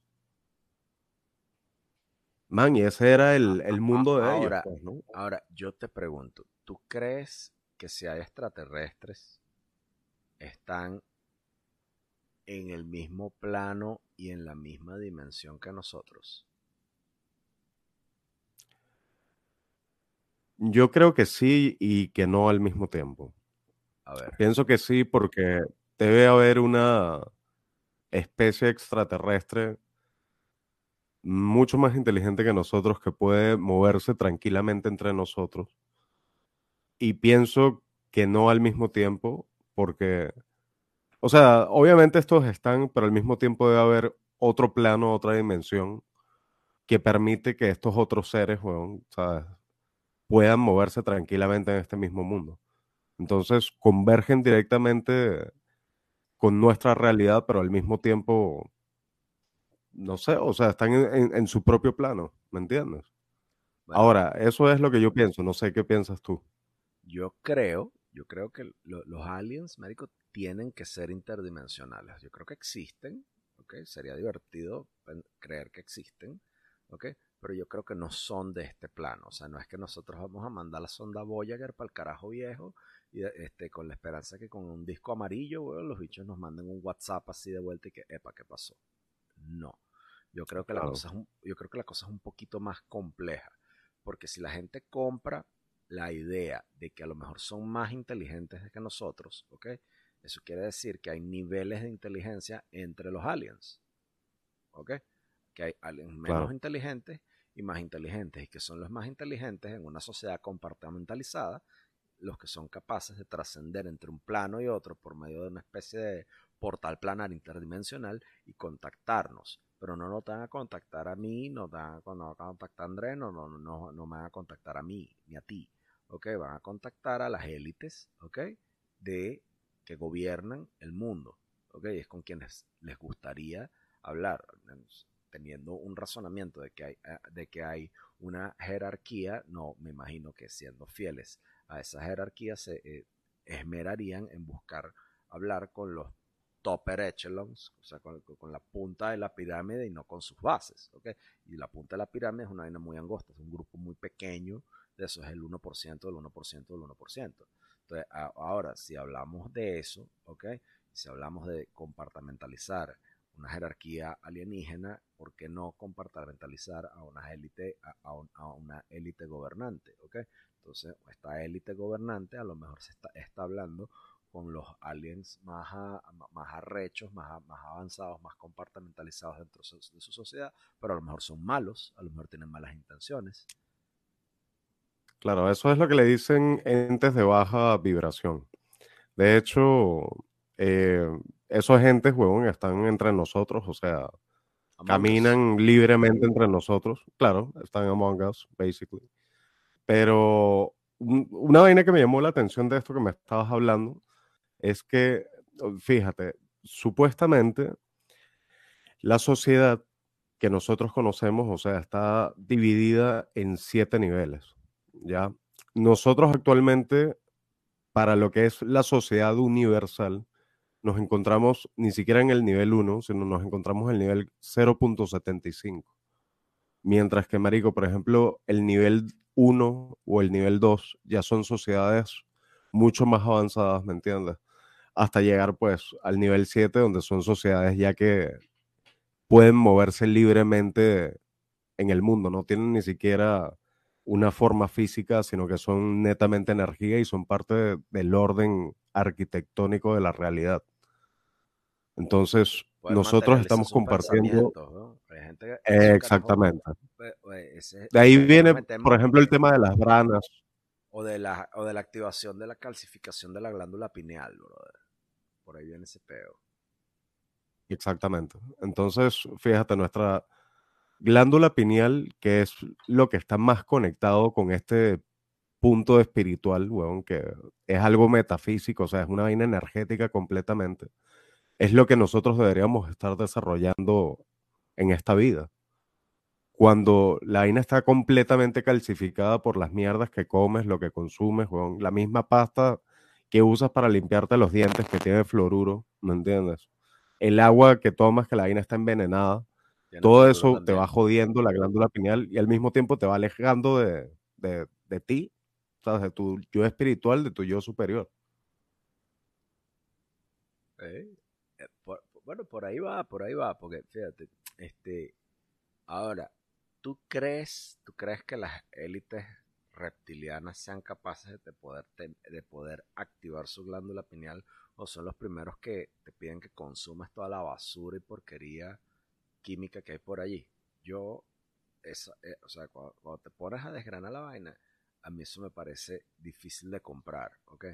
Porque, este, estos carajos no son el tipo de, dealer que, o sea, consumen lo que te venden, ¿ok? O sea, ellos consumen, eh, o sea, e, ellos, aparte de que consumen lo que te venden, tienen acceso a una información que no, a la cual la mayoría de nosotros no.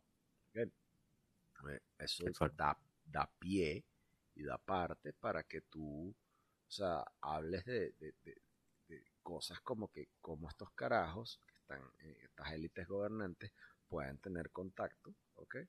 con este tipo de cosas. ¿no? Eh, para ponerte un ejemplo, ¿no? cuando se acabó la, la Segunda Guerra Mundial, ¿okay? eh, todos los científicos del eje en Alemania, luego de la Segunda Guerra Mundial, todos los científicos que tenía el complejo militar alemán fueron reclutados y se, y se los picaron. ¿okay? Unos se fueron para, para la Unión Soviética y otros se fueron para Estados Unidos pero los, los que se fueron para, el Estado, para Estados Unidos con una operación de la CIA secreta llamada la Operación Paperclip, ¿ok? Terminaron trabajando, terminaron trabajando en, en áreas clave para el desarrollo de ese país como una potencia, como una potencia militar. ¿ok? Los, cuando los alemanes desarrollaron la, su, aparato militar luego de la Primera Guerra, y para empezar la segunda, ¿okay? Su, industria armamentista y todo lo que lograron industrialmente no tenía parangón en la historia, ¿ok? O sea, los hechos se super desarrollaron. Entonces lo, hicieron un nivel, ¿ok?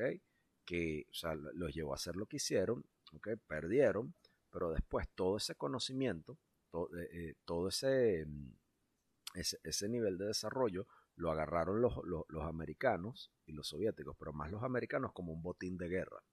eso es como que yo te diga hoy en día, ¿ok? Que tú me digas hoy en día que tú trabajas en el sector tecnológico, ¿ok? Tú tienes una empresa de innovación tecnológica y no estés interesado en tecnologías como los microchips, ¿ok? No tiene sentido. Tú, quieres agarrar, agarrar todo eso. ¿Okay? Entonces, estos científicos que agarraron los, los, americanos, ¿ok? Estamos hablando de los carajos, el mismo carajo que mandó a eh, eh, que, el director del Kennedy Space Center, ¿ok? Era Kurt de Bus. Kurt de Bus era uno de los que diseñó el programa de cohetes de, de, los, eh, de los alemanes. Solo que los alemanes tardaron mucho en, poderlo, en poderlo desarrollar. Ya era muy tarde en la época de la guerra. Pero ¿qué ocurre? ¿Okay? A lo mejor, y esto es otra teoría conspirativa, a lo mejor estos científicos alemanes de la operación Paperclip ¿okay? tuvieron por medio de consumo ¿okay?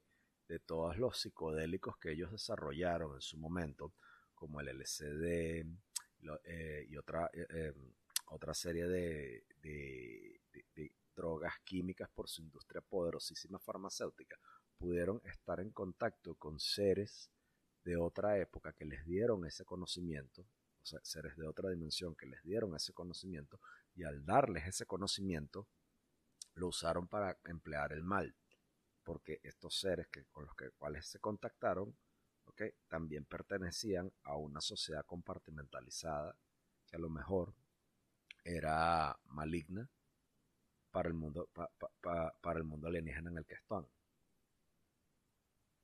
Entonces se fue, lo hicieron en Alemania, después se fueron a Estados Unidos, lo lograron en Estados Unidos y ahora, ¿ok? Por medio de las corporaciones, el complejo militar industrial, los, eh, el cortejo que tienen con los lobbies y el gobierno, ahora lo hacen también allí hace pensar, ¿no? Es así. Qué loco. Mi querido Alberto, nos estamos acercando ya a lo que es la última parte del programa. Eh, quiero, quiero darte las gracias nuevamente por pues, acompañarnos la noche de hoy, por ser parte nuevamente de Gabriel y los Marcianos. Quiero dar las gracias a nuestros oyentes por acompañarnos, por seguirnos en YouTube, por seguirnos en Spotify, en todas las plataformas donde pueden escuchar nuestro podcast. Y de igual manera, pues a producción también, a mí mismo. Eh, por favor, no olviden seguirnos por YouTube, no olviden seguirnos en Instagram. De hecho, nuestro Instagram está haciendo, está subiendo bastante. No olviden seguirnos en TikTok, y de igual forma no olviden seguir a Alberto y su podcast de Alberto Podcast. Así que para ir finalizando, Alberto, vamos a conversar un poco sobre Jeffrey Epstein. Ah, ¿Y por qué crees tú que todavía no han, o bueno, supuestamente liberaron la lista de Lolita Express, pero a mí me parece que eso está un poco manipulado? Bueno, ok. Este, vamos a empezar por lo más reciente, que es el juicio a su, novia. Okay, el juicio, la condena a su novia. A Ghislaine, Maxwell. Okay. Por cierto, búscate fotos de Ghislaine cuando era joven. Claro. sí, sí la he visto. alto, esa caraja es un 7, un 8. Guapa. Sí, no, de hecho. Sí, era bien guapa, de verdad que sí. es, es. No, no, no, no, no, no, la, no, la, no, se ha autodesaparecido todavía, pero de la misma manera que Jeffrey Epstein eh, apareció, pues, funado él mismo, pese a que toda la evidencia forense dice que no, ¿no? Pero vamos a empezar por lo, vamos a empezar por lo último. E, el juicio a Guillain. El juicio a Guillain fue burda interesante porque en él y esto yo lo seguí muy de cerca, ¿okay? en él el juez determinó que la lista de contactos que Ghislaine Maxwell y Jeffrey Epstein manejaban, ¿okay? tenía que ser sellada, ¿okay? que no podía aparecer eh, a la, eh, y salir a la luz pública eso. ¿no? Gente crítica como tú, como yo, Y bueno, gente con mucho más eh, criterio legal que tú y yo, pues son los abogados de las víctimas, ¿no? Le reclamaron al juez la, la, que eso era una orden, e, era un dictamen, un, fallo eh, injusto, ¿ok? La, dado el alto perfil del crimen, de los criminales, dado el alto perfil de, de los vinculados, ¿ok? Y la naturaleza pública del asunto, ¿ok? Y bueno, Ghislaine, Maxwell y sus abogados lograron mantener eso en sello, ¿no? Y eso te da una idea de una serie de cosas. Si tú retrotraes eso a la lista que sí se hizo pública tras la muerte del carajo, llamado eh, Jeffrey Epstein en, hace un par de años, ¿ok? O sea, si tú revisas ese, o sea, e, esa lista, tú te topas con una serie de nombres de gente importantísima. Bill Gates, Bill Clinton, Michael Jackson, Chris Tucker, Courtney Love. Sorprende que Courtney Love haya ido para la isla, ¿no? Tom este, Hanks. Tom Hanks. Tom Hanks. O sea, hay un gentío, brother. Hay un gentío, ¿ok? El príncipe Andrés, ¿ok? Que, por cierto, si no, si no han visto la entrevista... Harvey Weinstein. Harvey Weinstein. Hay, hay, hay, mucha gente que tiene un común denominador étnico, ¿ok? Con, con Jeffrey Epstein, ¿ok? Todos tienen apellidos como Goldberg, Weinstein, hay un común denominador étnico. No lo voy a decir, pero. No lo podemos decir, no lo podemos decir, pero hay un común denominador étnico ahí. Eh, Oye, será un tema religioso. A, a, eso voy. Ya va. Sí, ¿no? agárrate. agárrate. A eso voy. Entonces, ¿qué pasa? Hay un montón de gente. Mm, hay un montón de gente aquí vinculada con ese, con ese man. ¿Ok? Que tienen vínculos imposibles de negar con él ¿ok? Este, que aparecen ahí, que tienen un común denominador eh, étnico-religioso con el carajo y sorprenden una serie de hechos, porque cuando el tipo, cuando Jeffrey Epstein lo, lo meten preso y le allanan la casa, ¿ok?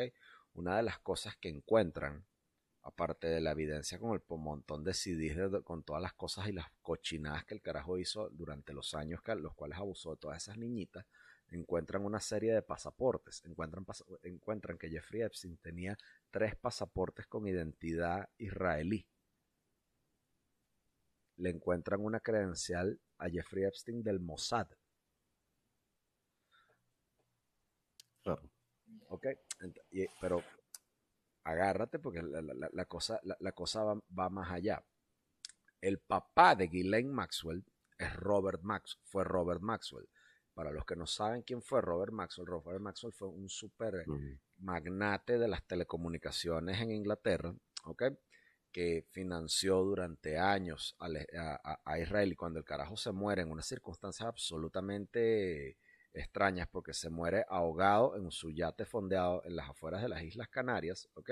El tipo se muere y le dan un funeral de estado y lo entierran, ¿ok? En, el, en un cementerio en Israel donde solamente entierran a los héroes de guerra del ejército de Israel y a los presidentes de Israel. Dos presidentes y tres ministros y el jefe de, del Mossad van al velorio de Robert Maxwell. ¿Okay? Maxwell se queda con todos esos contactos y en vista de que su papá se había muerto, ¿ok? como Ghislaine Maxwell se muere, ella necesitaba de alguien que le pudiera dar a ella el estilo de vida que su papá le dio. Entonces, ¿qué ocurre? se codea con Jeffrey Epstein. Jeffrey Epstein era un tipo que pasó de ser un profesor balurdo de matemáticas en, la universidad a manejar un fondo de inversiones multimillonario. pocos, pocos eran sus clientes conocidos, pero uno de sus grandes clientes fue el hombre que le pagó y le compró y, y le pagó el apartamento donde el tipo cometía sus fechorías, tanto en Mar-a-Lago como en Nueva York, que es el dueño de Victoria's Secret. ¿ok? Que también comparte un componente eh, étnico-religioso con Ghislaine y con Jeffrey, ¿ok? Entonces, toda esta gente, toda esta, eh, Ghislaine, Robert, Jeffrey, todos ellos en común tienen un común denominador, estaban expuestos a los servicios de inteligencia de Israel, ¿ok? Y probablemente participaban en una serie de trampas que le ponían, los llamados honeypot, para los que no saben qué es una trampa honeypot, es una trampa en la cual utilizan a mujeres atractivas, jóvenes, para chantajear a la víctima y sacarle dinero. ¿Ok? Y eso funcionó durante, le funcionó a Jeffrey Epstein durante mucho tiempo. Lo pudo haber hecho con Clinton, lo pudo haber hecho con Gates, lo pudo haber hecho con un montón de gente hasta que se metió con la gente, que, eh, con la gente equivocada y de repente, de la nada, el tipo aparece fallecido en una celda, pese a que estaba en vigilancia perpetua durante 24 horas. ¿Ok? El, la, cámara, la, cámara en esa celda se daña al mismo tiempo que el, el guardia que tenía que mm. estar allí cuidando al carajo no, no, iba a estar.